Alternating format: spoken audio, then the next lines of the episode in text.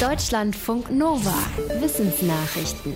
In Deutschland sind wohl mehr Menschen gegen Corona geimpft, als aus der offiziellen Statistik hervorgeht. Das hatte das Robert Koch Institut schon im Sommer durch Bürgerbefragungen festgestellt. Jetzt hat das RKI eine neue Schätzung vorgelegt. Die Behörde geht im aktuellen Bericht davon aus, dass in Deutschland inzwischen bis zu 84 Prozent der Erwachsenen mindestens einmal geimpft sind und bis zu 80 Prozent den vollständigen Impfschutz haben. Diese Werte für die Altersgruppe ab 18 Jahren liegen etwa 5 Prozentpunkte über denen der Impfquotenstatistik, die rein auf Meldedaten beruht, also auf Angaben der Impfzentren und Arztpraxen. Dabei werden wohl einige Impfungen nicht gemeldet. In die aktuelle Schätzung fließen sowohl die gemeldeten Daten als auch Befragungsdaten ein. Dafür werden Leute am Telefon gefragt, ob sie gegen Corona geimpft sind oder nicht.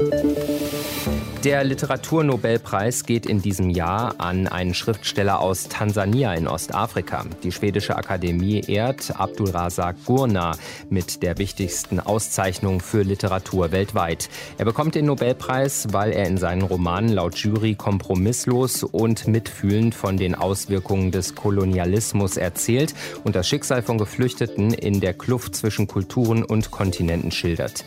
Gurna wurde 1948 auf der Insel Insel Sansibar geboren.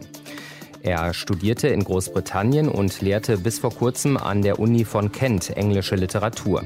Mehrere von Gurnas Romanen wurden auch ins Deutsche übersetzt, darunter sein bekanntester Das verlorene Paradies.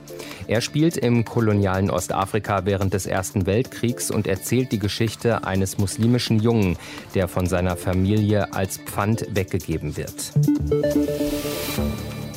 Luftverschmutzung ist nicht erst seit der Industrialisierung ein Problem.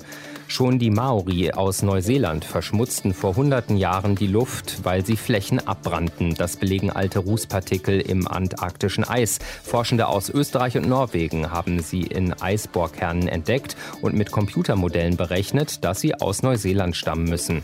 Das hieße, dass die Maori dort schon vor rund 700 Jahren mit Brandrodungen angefangen haben. Damit waren sie aber nicht die ersten. In der Arktis wurden auch schon 2000 Jahre alte Substanzen im Eis gefunden gefunden, die auf Umweltverschmutzungen im Römischen Reich hindeuten. Spuren menschlicher Aktivitäten lassen sich mittlerweile praktisch überall auf der Erde nachweisen. In der Wissenschaft ist deshalb von einer neuen Ära der Erdgeschichte die Rede vom Anthropozän, dem Zeitalter des Menschen. Die Weltgesundheitsorganisation empfiehlt zum ersten Mal einen Impfstoff gegen Malaria. Das Mittel des Herstellers GlaxoSmithKline richtet sich gegen den gefährlichsten Malariaerreger Plasmodium falciparum. Die WHO will es bereits bei Kindern in Afrika einsetzen lassen. Malaria ist dort die häufigste Todesursache bei unter Fünfjährigen. Jedes Jahr sterben etwa 260.000 von ihnen an der Tropenkrankheit. Die Empfehlung der WHO beruht auf klinischen Studien bei Kindern in mehreren afrikanischen Ländern über ein Jahrzehnt hinweg. Unter den jungen Geimpften sind tödliche Krankheitsverläufe laut der WHO um 30 Prozent zurückgegangen. Die Wirksamkeit ist also nicht sehr hoch. Deshalb sind klassische Mittel zur Malaria-Prophylaxe weiter notwendig, wie zum Beispiel Moskitonetze. Wenn Deutschland bis zum Jahr 2045 klimaneutral werden soll, dann muss sich die komplette Wirtschaft wandeln und das kostet Geld, viel Geld. Die staatliche KfW-Bank geht davon aus, dass Investitionen in Höhe von 5 Billionen Euro nötig sind.